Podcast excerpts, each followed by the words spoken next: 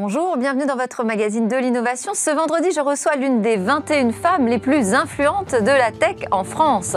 Ancienne députée, secrétaire d'État au numérique sous la présidence de François Hollande, Axel Lemaire est à l'origine d'une loi, une loi importante pour une république numérique, dont la méthode d'ailleurs employée lui a valu le prix de l'innovation politique. Alors depuis deux ans, elle est responsable monde de Terra Numerata, qui est un écosystème de start-up au sein du réputé cabinet de conseil en stratégie Roland. Et aujourd'hui, c'est sa grande interview dans Smartech. Bonjour Axel Lemaire. Bonjour. Alors, vous allez rester avec moi tout au long de cette émission. Nous démarrons avec euh, Jérôme Bouteiller, qui est fondateur d'Écran Mobile, et il nous partagera son regard sur l'économie de ce secteur. Ensuite, euh, nous partagerons un rapide mais beau shopping de Noël dans notre sélection uniquement des cadeaux que l'on aime vraiment. Et puis, nous conclurons cette édition avec un rendez-vous dans l'espace qui sera dédié à l'épopée des sondes voyageurs. Mais donc, tout de suite, place au monde mobile. Bonjour Jérôme. Bonjour. Alors, pour votre dernière chronique de l'année 2020, vous allez nous parler de ce qui est peut-être le successeur du smartphone, à savoir la smartwatch. Oui, effectivement, quand on parle de, mobile business, on pense souvent au, smartphone, hein, mais c'est un écosystème beaucoup plus large. Hein. Il y a ce que les Américains appellent les, les wearables, hein, les objets connectés. Et selon une, projection d'Ericsson, en 2028, on devrait avoir plus de 20 milliards d'objets connectés. C'est deux fois plus que le nombre de smartphones qu'on évalue à cet horizon à à peu près 10 euh, milliards. Et parmi ces objets connectés, il y aura des oreillettes, mais il y aura aussi beaucoup de watch. Alors oui, effectivement, ces objets connectés wearables, c'est ceux qu'on porte vraiment sur soi. Hmm. Quelles sont euh, les ventes aujourd'hui de ces produits? Alors sur les, sur les modèles de, smartwatch, hein, de montres connectées, selon une étude réalisée par euh, IDC en 2019, il s'est vendu à peu près 90 euh, millions hein, de, de, smartwatch. Alors c'est un chiffre encore modeste hein, si on le compare aux 1,4 milliard de, smartphones vendus chaque année. Mais alors que le marché des smartphones est plutôt en, stagnation, voire en recul, on pense qu'il y aura 5% de recul cette année, le marché des, des watch euh, croît très très vite, hein, de l'ordre de, 24% par an. Et sur le seul troisième trimestre 2020, hein, qui vient de se terminer, selon IDC, il s'est vendu plus de 54 millions euh, de smartwatches, donc la barre des 100 millions sera allègrement dépassée cette année. Qui sont ces champions de ce marché de wearable Alors, à l'exception de, Samsung, ce sont principalement des constructeurs de smartphones. On peut citer les Chinois de Xiaomi, de Huawei, les Américains évidemment d'Apple. Il y avait un, pure player, hein, euh, Fitbit, qui a été récemment euh, racheté euh, par Google. si on prend l'exemple simplement d'Apple, Apple a écoulé à peu près 12 millions d'unités sur le troisième trimestre 2020. C'est plus de 75% que l'année dernière, donc vraiment des, des, chiffres qui sont en très très forte croissance. Et pour mettre les choses en perspective, Apple vend désormais chaque année plus de montres que l'ensemble de l'industrie horlogère suisse. Hein. C'est une sacrée performance pour, pour un constructeur qui n'est présent sur ce marché que depuis 5 ans. Quel est selon vous le futur de ce marché? Alors euh, selon Canalis, les ventes euh, des montres connectées devraient continuer de progresser, elles devraient dépasser les ventes de tablettes, elles devraient rattraper les ventes d'ordinateurs, on les situe à 200-250 millions d'unités à l'horizon 2023. Euh, Évidemment le grand sujet c'est sur le plan technologique, est-ce que ces montres qui sont pour certaines désormais équipées d'une puce 4G vont couper le lien avec le smartphone? Peut-être que demain elles seront de véritables concurrents pour cet écran. Euh, c'est peut-être votre pari. Euh, alors j'imagine que pour Noël, vous allez réclamer une, nouvelle smartwatch. Alors effectivement, j'aurai une, smartwatch de marque californienne euh, sous mon sapin, mais ils n'ont pas besoin qu'on fasse leur promotion. Une idée de cadeau de Noël, je voulais citer la marque Nuke. Hein, ce sont des bracelets pour montres connectées qu'on peut trouver sur le site BandBand pour 59 euros. Et c'est une marque que j'aime bien parce qu'ils ont des bracelets vegan. On peut trouver des bracelets en, en cuir d'ananas, en cuir de bambou ou en cuir de liège. Donc c'est une idée de cadeau écologique pour ce Noël 2020. Et un peu moins cher que d'acheter la smartwatch. Une réaction, Axel Lemaire, euh, devant cette montée en flèche des, des montres connectées? Alors, je n'émets aucun doute sur la progression du marché. Je pense effectivement que les usages euh, vont s'imposer. La question personnelle que je me pose, c'est à quel point c'est plus intrusif qu'un smartphone, parce qu'un smartphone, c'est détaché du corps, et donc lorsqu'on décide de se déconnecter, on peut vraiment euh, euh, le laisser dans une pièce afin qu'il n'interagisse pas dans nos rapports humains. C'est moins vrai avec la montre connectée, et vous parlez des cadeaux de Noël, ça me fait me sentir un peu en décalage, parce que moi, j'offre à mes enfants, enfin, le Père Noël offre aux enfants des de séjour dans des cabanes dans les arbres. Donc, vous voyez, on est un peu loin Ouais, et puis c'est un marché aussi, encore une fois, où on ne trouve pas beaucoup d'acteurs euh, européens ou français, encore moins. Hélas, effectivement. Merci beaucoup Jérôme Bouteiller, donc fondateur d'écranmobile.fr pour cette dernière chronique de l'année 2020. On enchaîne avec euh, justement notre shopping de Noël très smart.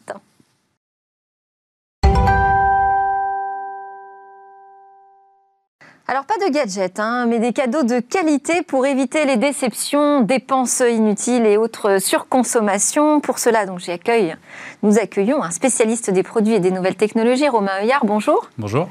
Donc vous n'êtes pas venu les mains vides, il y a beaucoup de choses euh, en plateau. Par quoi va-t-on commencer?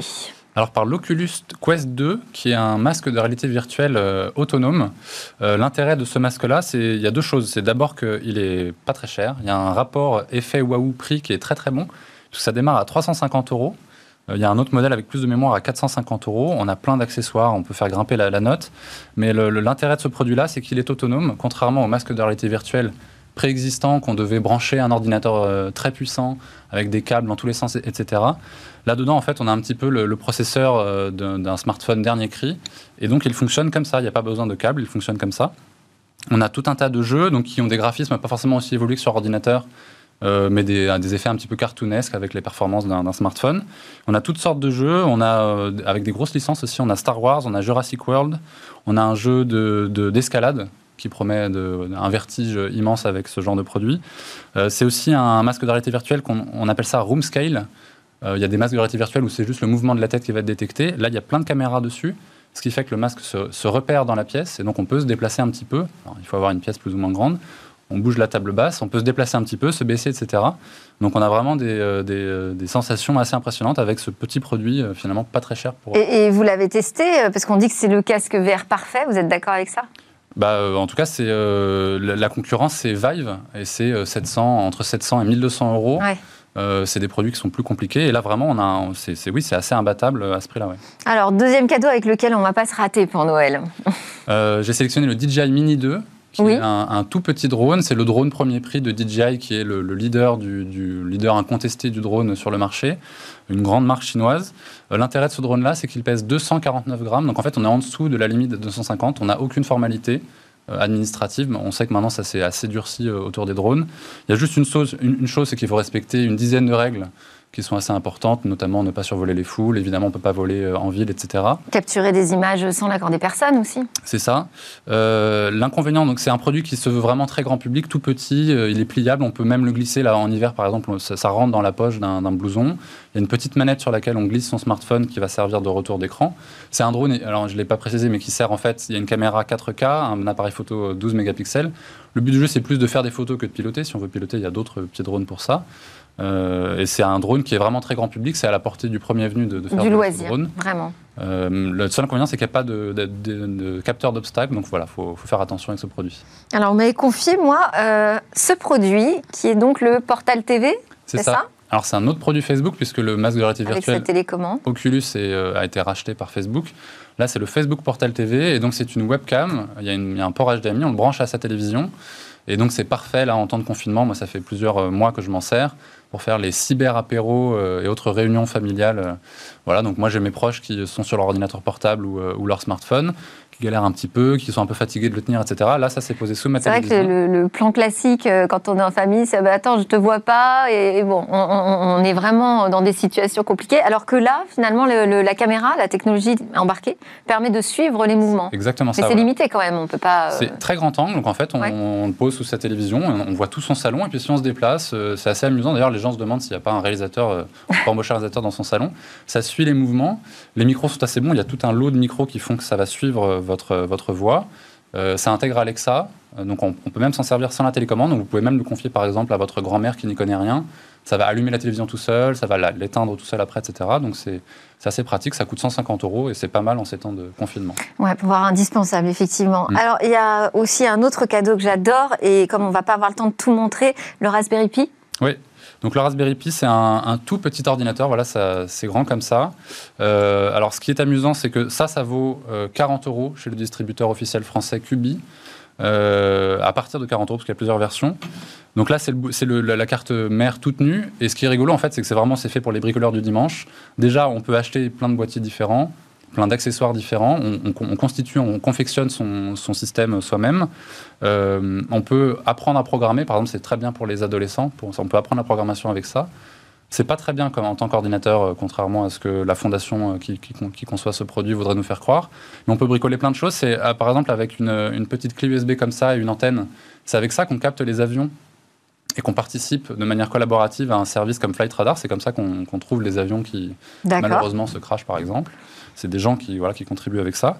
On peut bricoler plein de trucs. On peut faire une console de jeu rétro. On peut s'acheter une manette, etc. Euh, on peut transformer une enceinte ou une chaîne IFI euh, assez ancienne en version connectée on peut euh, s'installer son propre VPN, son bloqueur de publicité. Donc voilà, il y a plein de bricolage à faire. on peut s'occuper des heures et des heures avec. Et il n'y a pas besoin d'avoir des compétences spécifiques, mais ça permet d'avoir la maîtrise un peu, de retrouver une maîtrise dans, le numérique et l'informatique. C'est ça. Allez, dernière petite trouvaille. Le Netgear Mural, c'est, on a connu pendant longtemps les cadres photo numériques, c'était petit, c'était pas génial. Non. Là, c'est. Là, c'est, ils ont un modèle qui s'appelle le Canvas, c'est une toile. Donc, il y, y, a deux modèles, 22 pouces et 27 pouces. C'est assez cher, ça démarre à 650 euros, ça va jusqu'à 900 euros. Euh, on peut afficher ses photos personnelles. Ce sont des euh, tableaux d'art euh, numériques en fait. Voilà. Alors on peut soit afficher ses photos personnelles, soit effectivement sur abonnement. gratuitement, il y a 30 000 œuvres d'art.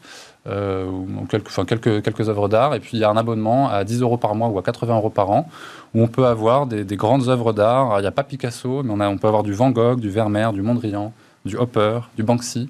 Super, euh, super. Merci beaucoup. Ce sont des très très beaux euh, de cadeaux de Noël. Euh, moi, s'il y a un Père Noël qui m'entend, le débat sur l'ergonomie de l'informatique m'intéresse beaucoup. Hein. Je cherche donc un clavier, une souris, un écran, tout ça pour travailler dans les meilleures conditions possibles en 2021. Axel Lemaire, vous avez une réaction sur ce shopping? J'ai un faible pour le Raspberry Pi, le côté maker, hein. et appropriation du, du, numérique par les individus. Euh, sinon, je souffre un peu de, de visio-obésité en ce moment. Euh, alors si pour, le côté apéro, euh, c'est sympa, mais sinon tout ce qui est lié aux visioconférences, je préfère laisser de côté pendant les vacances. Et j'aimerais bien essayer le, casque de réalité virtuelle parce que je suis bluffée à chaque fois par l'expérience immersive, les sensations que ça crée et euh, la, capacité mentale de projection que ça permet dans un univers différent, c'est des trucs de fou. Mais pour des jeux vidéo, mais aussi pour euh, comprendre euh, des situations d'autres. Exemple, j'ai fait une démo un jour. comme si j'étais une migrante, une réfugiée hmm. sur un bateau tout petit avec beaucoup beaucoup de monde qui traversait la Méditerranée dans une tempête avec un navire qui arrivait en face je peux vous dire qu'en réalité virtuelle, on, comprend ce que ça veut dire. Hmm. Merci beaucoup. Merci Romain Heuillard, journaliste et consultant en nouvelles technologies pour euh, ce magnifique shopping de Noël. Axel Lemaire, c'est maintenant l'heure de votre grande interview.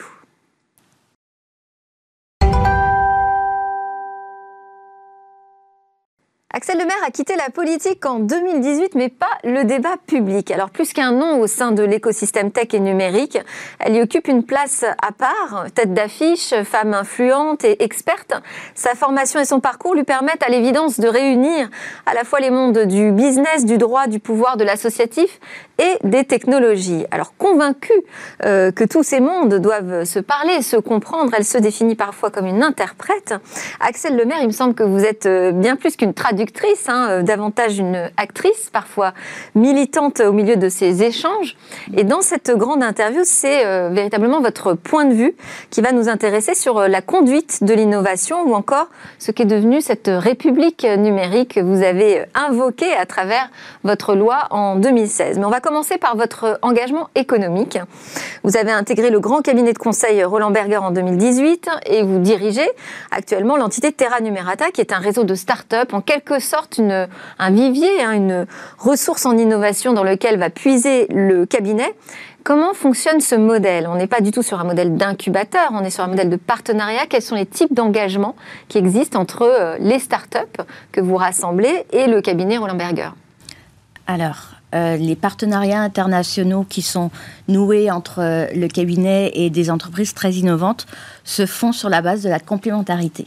Donc, euh, comment on peut allier les métiers classiques du conseil en strat avec euh, de la modélisation économique, des études de marché très approfondies, des méthodos euh, très solides et des outils, des technos ou des méthodologies plus innovantes, le design fiction, le design thinking, l'intelligence collective, pour apporter une valeur ajoutée aux clients finaux.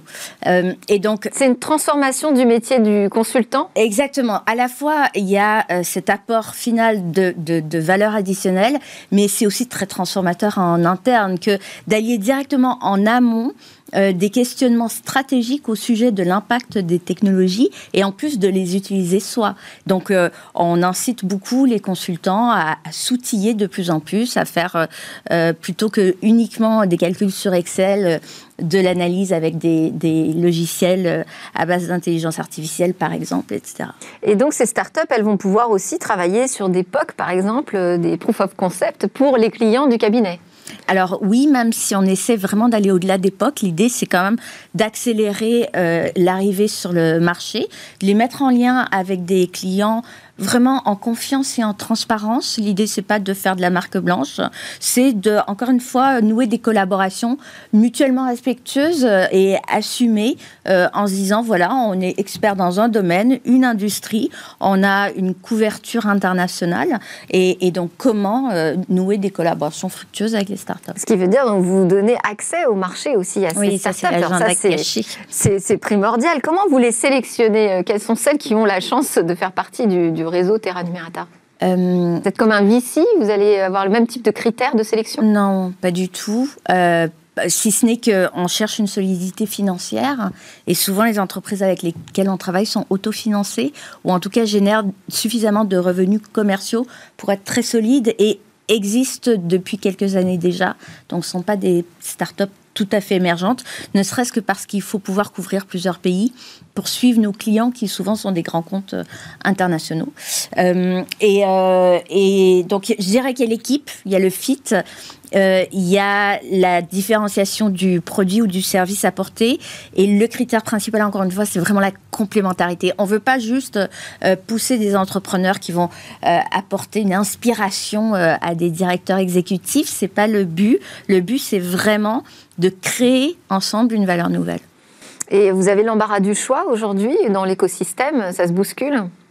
On a l'embarras du choix, bien sûr, euh, ce d'autant plus que c'est euh, au niveau international. Donc, euh, ma priorité en réalité, ça a été plutôt de d'abord germaniser le réseau, c'est-à-dire ah d'embarquer plus d'entreprises allemandes, puis nord-américaines. Parce que Roland Berger est né en Allemagne. Tout à fait. C'est le seul cabinet européen en stratégie de cette taille qui, on va dire, joue dans le jeu international face à, des grands cabinets anglo-saxons. Mm, mm. Euh, et puis. Euh, et donc, c'était pas naturel d'avoir un écosystème euh, plus germanique? Ben, Comme c'est une initiative un peu à part qui est née à Paris, euh, et que j'incarne aujourd'hui, mais vous voyez, avec ce nom bizarre, Terra Numerata, qui est une fausse expression latine, euh, aller expliquer à mes collègues chinois euh, le concept d'open innovation, vous voyez, d'innovation ouverte et de collaboration. Non, c'était pas évident au départ. Et comme c'est né à Paris, bah, il s'agissait derrière de systématiser après avoir convaincu. Donc, on a une plateforme interne qui permet de donner accès à l'ensemble des informations sur nos partenaires, à l'ensemble des consultants, parce que ça aussi, ça me paraissait important d'être le Tinder de l'innovation en interne chez Roland Berger, mais en rendant cet accès ouvert. Donc internationalisation, et puis il y a un autre axe, euh, une nouveauté, je, pense, euh, qui vous est due, hein, c'est un accent qui est mis sur euh, l'innovation pour le développement durable. Alors oui, tout à fait. Je vous ai parlé des technologies, des méthodologies, et puis on a ajouté cette année un troisième volet qui est le volet sustainability, donc développement durable. Euh, parce qu'aujourd'hui, on ne peut pas faire de stratégie euh, sans intégrer euh, les, enjeux liés au développement soutenable. Et puis, que très souvent, ces questions se marient au questionnement technologique. je vois beaucoup d'entreprises qui vont fournir des logiciels qui permettent de mieux mesurer la réalité de l'impact carbone, de mieux, de, de, prendre des meilleurs choix dans les décisions de compensation carbone, euh, de s'assurer que ces décisions s'appliquent à l'ensemble des métiers. Donc ça va euh, euh, des, fonctions support à la chaîne de distribution, etc. Donc, donc aujourd'hui, quand on dit Sustainability is the new digital. Donc le, développement durable, c'est le nouveau numérique. C'est au sens stratégique du terme. C'est pas uniquement un, un gadget. C'est extraordinairement et structurellement transformateur pour les organisations. C'est pas simplement euh, une conviction donc personnelle. Vous pensez que c'est une vraie tendance de fond? Ah mais complètement. Et de toute façon, qui est très tiré par le marché les collaborateurs, donc les salariés des entreprises, les consommateurs hein, euh, et les sous-traitants qui aujourd'hui euh, doivent répondre à des exigences qui ils n'ont pas le choix en fait de montrer patte blanche, notamment sur les sur les enjeux de neutralité carbone. Donc c'est un, mouvement inéluctable de, long terme et qu'il faut pouvoir accompagner. Alors à propos de, de l'innovation, est-ce que vous estimez, Axel Lemaire, que les géants des numériques étouffent euh, justement cette capacité à créer des nouveaux champions dans le numérique? Euh, Potentiellement. Euh, et c'est pas tellement moi qui le considère, plutôt que la Commission européenne, n'est-ce pas? Parce qu'elle a publié cette semaine ses propositions législatives qui visent notamment à prévenir les, du Digital, Services Act et Market, euh, qui, qui vise à prévenir les, les killer acquisitions, les acquisitions tueuses, c'est-à-dire exemple, en tout cas examiné en ce moment aux États-Unis par euh, la FTC et par euh, des États américains de, de Facebook qui rachète WhatsApp, n'est-ce pas en réalité pour racheter un concurrent euh, et donc tuer la concurrence pour euh, euh, asseoir plus encore une position dominante. Donc c'est à ce moment-là, qui est difficile à, à, définir et à identifier, qu'il faut pouvoir agir pour prévenir des comportements prédateurs. Et oui, c'est une réalité parce que sur les dix dernières années, les GAFAM ont racheté en moyenne une start-up tous les dix jours, plus de 700 acquisitions, et souvent vraiment pour aller chercher la propriété intellectuelle les équipes ou simplement tuer la concurrence. Donc au départ, on se disait, ah, les exits, les rachats, c'est super. Euh, en fait, aujourd'hui, ça interpelle beaucoup plus parce que euh, ça, ça pourrait euh, nuire à la croissance d'un écosystème. Donc, on n'arrive pas trop tard, vous pensez, sur ce sujet. On n'a pas encore totalement tué l'innovation, tant mieux. vous êtes juriste international aussi de formation, donc ça m'intéressait d'avoir votre regard sur ce, ces deux nouveaux règlements européens. Est-ce que vous pensez que ce sont vraiment des nouveaux outils au service des avocats et de tous ceux qui se battent pour faire respecter on va dire, un certain ordre dans l'espace numérique. Oui, alors j'espère que ce n'est pas uniquement au service des avocats, c'est au service des acteurs économiques avant tout, euh, mais aussi des citoyens européens, parce que ça doit permettre de faire respecter euh, plus facilement et plus rapidement des valeurs européennes, dont la liberté d'expression et l'interdiction de certains contenus qui euh, à caractère raciste, euh, xénophobe, antisémite, et, etc. Et du coup, euh, mais disons qu'on avait déjà des lois pour ça. oui, mais on, avait déjà des frontières du légal et non légal. Le problème, c'était l'application et pas harmonisé au niveau européen déjà, parce que je l'ai vu sur ma sur, sur, ma loi, la loi pour une république numérique.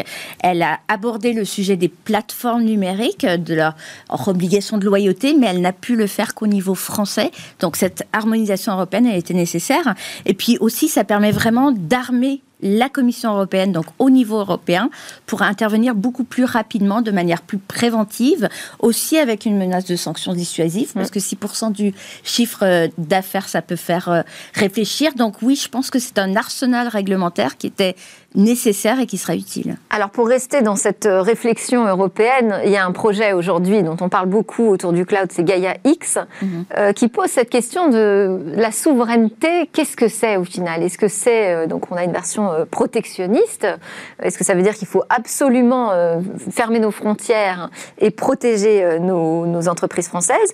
Ou est-ce que vous en avez, vous, une définition de la souveraineté plus, une souveraineté de confiance en fait, mhm. plus ouverte? Bah, vous doutez que c'est plutôt la seconde option.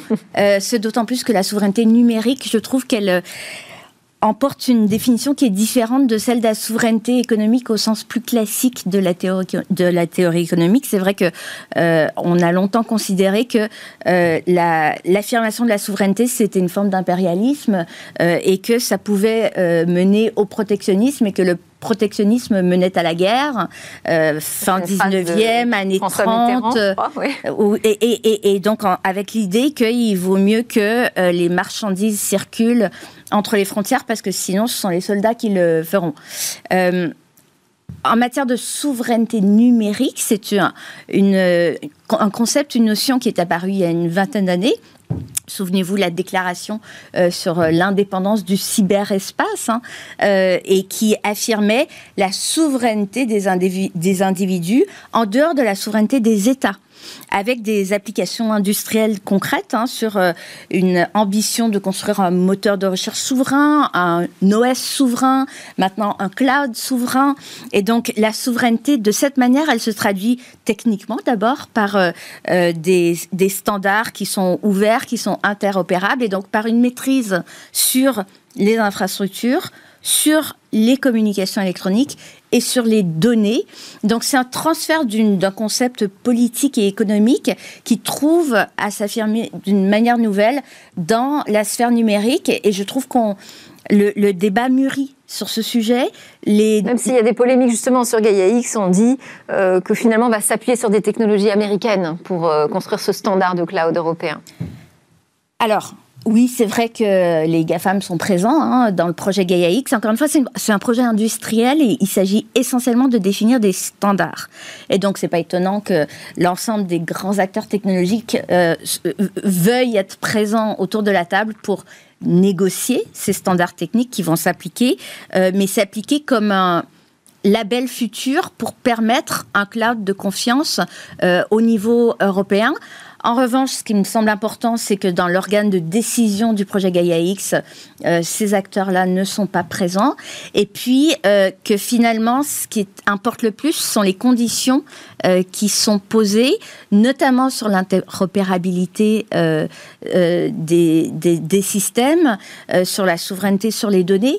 et je dirais pour moi la principale limite, c'est moins la présence de ces acteurs technologiques que le contexte législatif qui fait que le Cloud Act existe toujours aux États-Unis.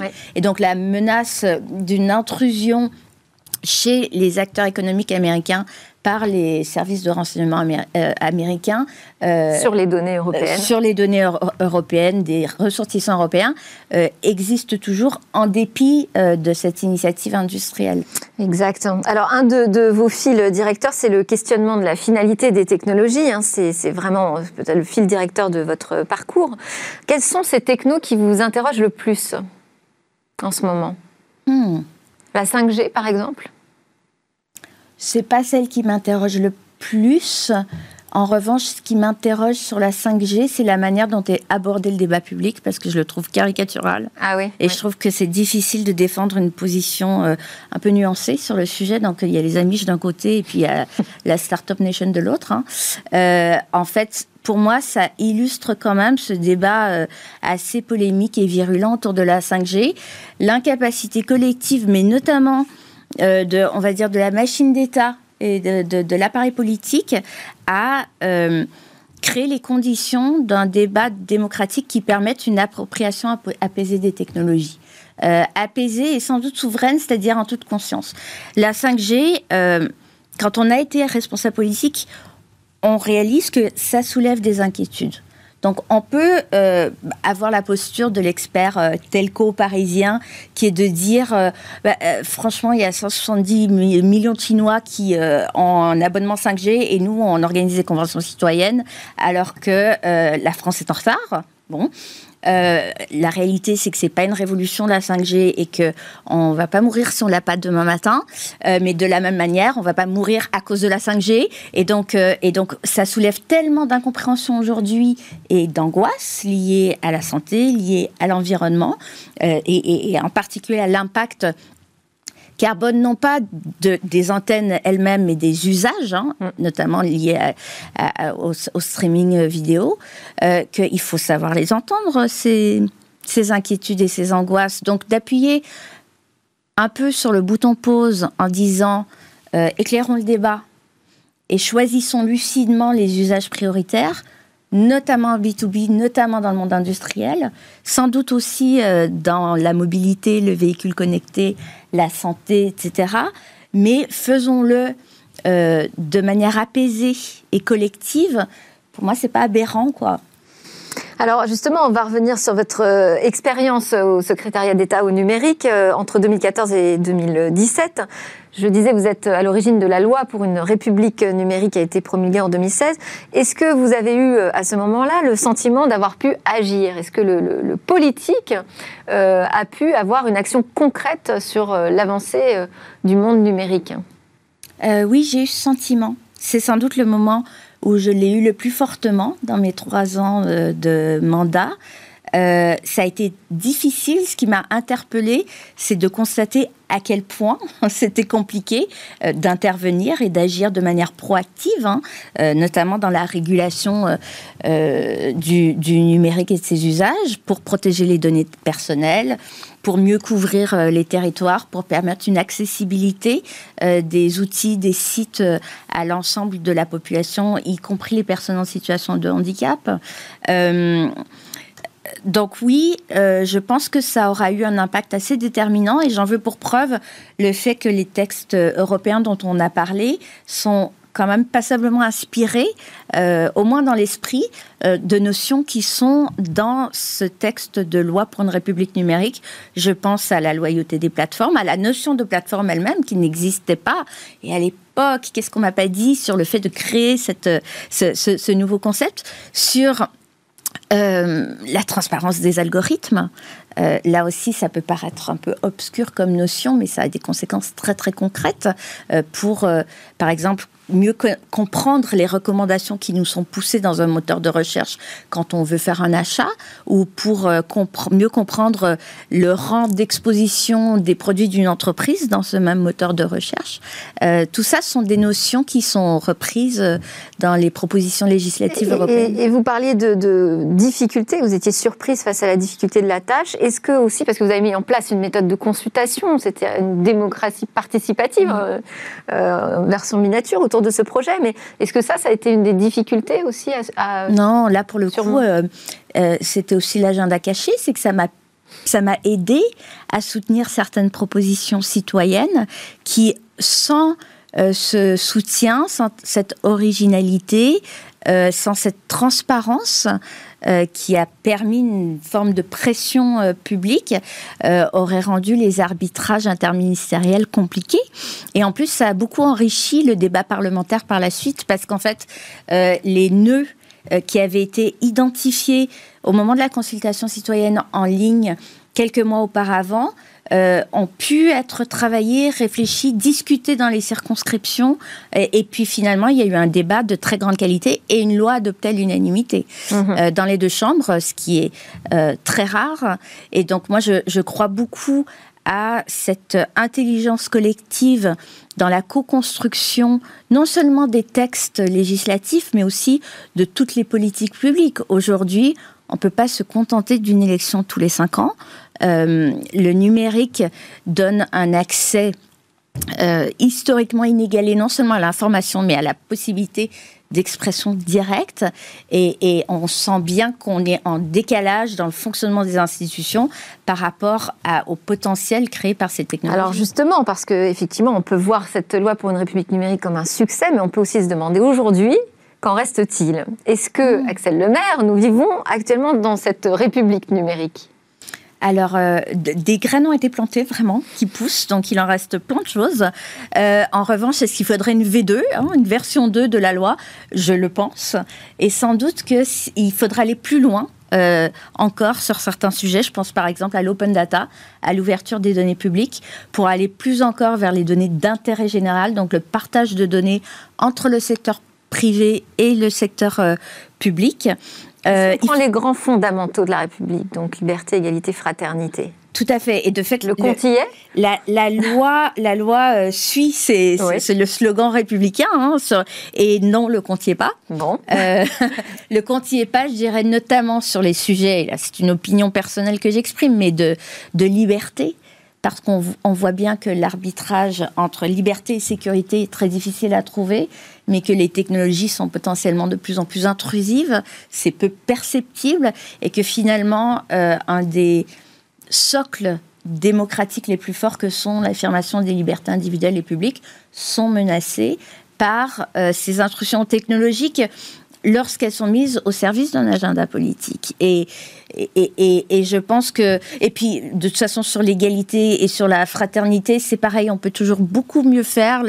La, crise actuelle a démontré à quel point euh, la question de l'accès au numérique et à ses usages euh, renforçait les inégalités euh, en matière d'éducation, en matière de santé, en matière de connectivité, euh, de travail. Et donc, euh, non, les chantiers sont immenses. Il faudrait peut-être qu'ils soient. En fait, ce sont de nouvelles problématiques aussi qui sont arrivées que vous parlez de, de, la dépendance euh, qui s'installe aux réseaux sociaux, aux grandes plateformes. Euh, vous parlez euh, de ce qu'on a constaté pendant cette période de confinement avec finalement encore une fracture technologique. Ce sont des choses très récentes finalement par rapport. Si on se projette 2016-2020, ça a pas mal bougé. Non, ça préexistait quand même. moi, enfin, j'ai quand même le sentiment d'avoir essayé de tirer la sonnette d'alarme sans être forcément entendu sur ces sujets. Mais, mais en tout cas, ce qui est certain, c'est que sont des phénomènes qui s'amplifient. Et donc qui demandent une, une intervention euh, forte pour les, pour les contrer, parce que sinon, tout le potentiel des technologies qui est immense euh, risque d'être, euh, d'être oui, amoindri par les, les, inégalités que, que, que, que ça peut créer. Alors, on va euh, terminer cet entretien avec l'interview express. Donc là, c'est très simple. Hein. je vous lance sur un mot. C'est assez ouvert. Euh, vous répondez en deux phrases maximum. Okay. Axel Lemaire, l'idée, c'est d'être vraiment dans la spontanéité. Alors, on démarre. Vos rêves. Mes rêves Oui. Avoir une PS5. je blague. c'est pas du tout ça. Euh, mon, mon, mon rêve à moi, c'est de ne pas avoir de regrets c'est. Vos peurs? Ben, C'est d'en avoir. c'est euh, de perdre la liberté euh, au plan individuel et collectif. Vos interrogations? Très interpellée en ce moment par euh, l'impact environnemental de l'industrie numérique. Votre idée fixe? Elles le sont toutes parce que je suis très têtue. le futur, vous l'imaginez? En ce moment assez sombre. Et la prochaine révolution numérique, ce sera? Le quantique. Et vous, dans cinq ans, vous serez? Oh là, j'aimerais avoir. Non, est-ce que j'aimerais avoir la réponse à cette question? Non, j'aimerais pas, j'en ai aucune idée. La politique, par exemple, c'est fini? Euh, Il faut jamais dire jamais, et c'est vrai pour tous les sujets. Merci beaucoup Axel Lemaire, ancienne secrétaire d'État au numérique, responsable monde de Terra Numerata chez Laurent Berger.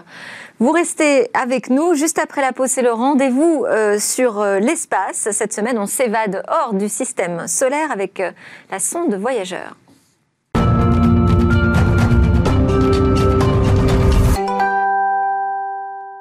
Nous sommes de retour sur le plateau de Smartech. Axel Lemaire est toujours en notre compagnie et nous allons démarrer notre rendez-vous avec Cécilia Sévry, la chroniqueuse sur euh, l'espace. Bonjour Cécilia. Bonjour. Aujourd'hui, vous arrivez avec une bonne nouvelle. Oui, euh, la bonne nouvelle, c'est qu'on a repris contact avec la sonde Voyager. Euh, c'est l'une des deux sondes de la mission Voyager qui parcourt l'espace depuis déjà plus de 40 ans. Il y a quelques semaines, après plusieurs mois de frayeur, on a enfin pu recontacter la sonde la plus prolifique euh, de la NASA qui se trouve toujours euh, dans l'espace et depuis peu hors de notre système solaire. alors pourquoi est-ce une si bonne nouvelle? Alors c'est une bonne nouvelle parce que Voyager, euh, c'est la mission qui a permis véritablement une exploration de notre système solaire et des planètes qui la composent pour la première fois. Hein. Avant, on n'avait pas pu partir visiter notre espace le plus proche. Une épopée qui se produit toujours aujourd'hui dans l'espace interstellaire, c'est-à-dire donc au-delà de notre système solaire. Alors les deux sondes d'exploration spatiale Voyageur 1 et Voyageur 2 ont été envoyés dans l'espace en 1977. Le but, c'était donc d'observer la composition des planètes qui nous entourent. Et à L2, ces sondes présentent un palmarès euh, assez exceptionnel. Elles ont visité le voisinage de Jupiter, de Saturne, d'Uranus, euh, de Neptune aussi et de 48 euh, de leur lune. Et une fois ce premier tour accompli, donc, elles entament un second voyage, un plus grand voyage encore en 2012 Voyageur 1 a quitté euh, le système solaire en traversant ce qu'on appelle l'héliopause, c'est la limite de notre système solaire. Et en 2018, euh, Voyageur 2 a traversé lui aussi cette héliopause. Vous pourriez nous les décrire techniquement? Oui. Alors les deux sondes, elles sont équipées de la même façon. Toutes les deux, elles sont semblables. Le matériel date de 40 ans, hein, c'est vrai, mais il fonctionne toujours, il faut le dire. Les communications radio avec la Terre se font avec un émetteur-récepteur relié à une antenne parabolique de plus de 3 mètres de diamètre. Elle assure la transmission des données collectées là-bas, euh, mais aussi la réception des, instructions, des instructions pardon, provenant euh, de la Terre. Alors pour fonctionner, chaque sonde est équipée de trois types d'ordinateurs. Ils sont commandés depuis la Terre et la capacité capacité totale de chaque, euh, de chaque sonde s'élève à 512 kilobits seulement. C'est pas énorme, c'est vrai, comparé aux capacités d'aujourd'hui, mais on était en 1977. C'est véritablement très impressionnant cette euh, longévité. Mhm. Comment expliquez-vous que les sondes fonctionnent encore en 2020 Alors parce qu'elles euh, fonctionnent avec des générateurs thermoélectriques à radio isotope. L'énergie électrique en fait est produite, par la chaleur émise par la décroissance radioactive du plutonium embarqué à l'intérieur des sondes. Et quelles informations nous apportent-elles alors, beaucoup d'informations, Delphine. En fait, les sondes transportent euh, avec elles tout un attirail hein, de matériel de mesure. Par exemple, des capteurs de rayons cosmiques, un détecteur de plasma, euh, des capteurs de particules, mais aussi un interféromètre. Des outils qui vont apporter beaucoup, beaucoup de données euh, sur la composition des planètes de notre système. On découvre la composition de l'atmosphère, du sol, mais aussi des variations de champs magnétiques des planètes et du Soleil. Et on connaît mieux la température des planètes, leur interaction aussi avec leurs satellites. En plus de ça, les sondes sont équipées d'une caméra grand angle et d'un objectif standard. Bref, la quantité de données envoyées depuis 40 ans à la Terre est assez colossale. Et alors, quel genre de découvertes euh, elles ont à leur actif Alors, Voyageur 1 a enregistré les premières images, par exemple, des anneaux de Jupiter. Oui, parce que comme Saturne, en fait, Jupiter est entouré d'anneaux. On ne le sait pas, mais ils sont bien plus fins. Hein. C'est pour ça qu'on ne sait, ne sait que rarement euh, qu'ils sont entourés d'anneaux. Ils se composent principalement de poussière, comme vous voyez sur les images. Mieux, sonde Voyageur 1 a découvert que dans ces anneaux, il y avait des petites lunes, TB, Adrasté et Métis. Autre exemple, les sondes de voyageurs ont donné la composition de l'atmosphère de Titan, euh, connu pour être le plus gros satellite de Saturne. C'est aussi la mission Voyageur qui a euh, dévoilé les premières images de Neptune. Vous allez les voir à l'image dans quelques instants. Et puis, en quittant euh, pour la première fois de l'histoire le système solaire en 2012, Voyageur 1 a révélé qu'en fait, l'héliosphère, c'est une sorte de bulle hein, autour de notre système solaire, elle protège en fait la Terre euh, et les autres planètes, bien sûr, euh, de plus de 70% du rayonnement cosmique que l'on peut rencontrer dans l'espace interstellaire. Où sont ces sondes actuellement Alors, Voyageur 1, euh, c'est l'objet le plus éloigné, euh, jamais construit par l'homme. Il se trouve à plus de 22 milliards de kilomètres de la Terre. Euh, Voyageur 2, lui, est à 18 milliards de kilomètres de nous. Alors, malheureusement, j'arrête tout de suite vos espoirs de voir éventuellement être photographié la preuve d'une intelligence artificielle extraterrestre, plutôt, cachée aux confins de notre, de notre système solaire, parce que ça fait longtemps que les sondes ne prennent plus images. En fait, au fur et à mesure de la décroissance du plutonium, les sondes ont perdu en énergie, mais ces instruments euh, transmettent encore des données vers la Terre. Alors, on ne sait pas vraiment combien de temps cette fabuleuse épopée euh, va durer, euh, parce que la NASA tablait sur une autonomie jusqu'en 2020. Donc, a priori, on a déjà passé le temps de survie de ces objets. On attend et on croise les doigts pour que le voyage continue, et ensuite, ce seront des objets inertes, mais ils représenteront à eux seuls un petit bout de l'humanité dans le confin de l'espace. Axel Lemaire, que vous inspire cette euh, magnifique épopée? C'est fascinant. Et on construisait du solide à l'époque. Hein. Oui. mais, moi, je suis la génération voyageur, donc euh, j'ai grandi avec ces histoires. Euh, et je me souviens, enfin, quand, quand, Voyageur est passé à côté de Neptune, ou alors quand on a pu euh, entendre le bruit, les, données sonores qui étaient captées, le bruit de l'espace. Donc, c'est vrai que ça interpelle en ce moment parce qu'on se dit l'humanité n'arrive pas à lutter contre un tout petit virus. Euh, et, il y a 40 ans, on a construit euh, des engins qui ont dépassé euh, l'espace galactique. Donc c'est, mais, mais hum, je trouve ça extraordinaire. ça veut aussi dire qu'il faut avoir une ambition et une volonté d'investir dans des projets grandioses de ce type. On renoue en ce moment avec cette tradition d'ambition spatiale de manière différente et on comprend de mieux en mieux l'enjeu des données spatiale et géographique de manière générale. Donc, non, je trouve ça. Je, je, je, vous écoute comme si vous me racontiez des contes. Et c'est la réalité pourtant. Mm, mm. Et c'est vrai que derrière, il y a des enjeux économiques importants mm-hmm. et euh, géopolitiques. Euh, Axel Lemaire. Euh, et l'Europe ne doit pas être absente non plus. Merci beaucoup Cécilia Sévry. Je vous laisse changer de plateau pour aller nous présenter le Lab Startup dans quelques instants. Je vous souhaite en plus de très belles fêtes puisqu'on ne va pas vous revoir tout de suite. Ce sera en 2021.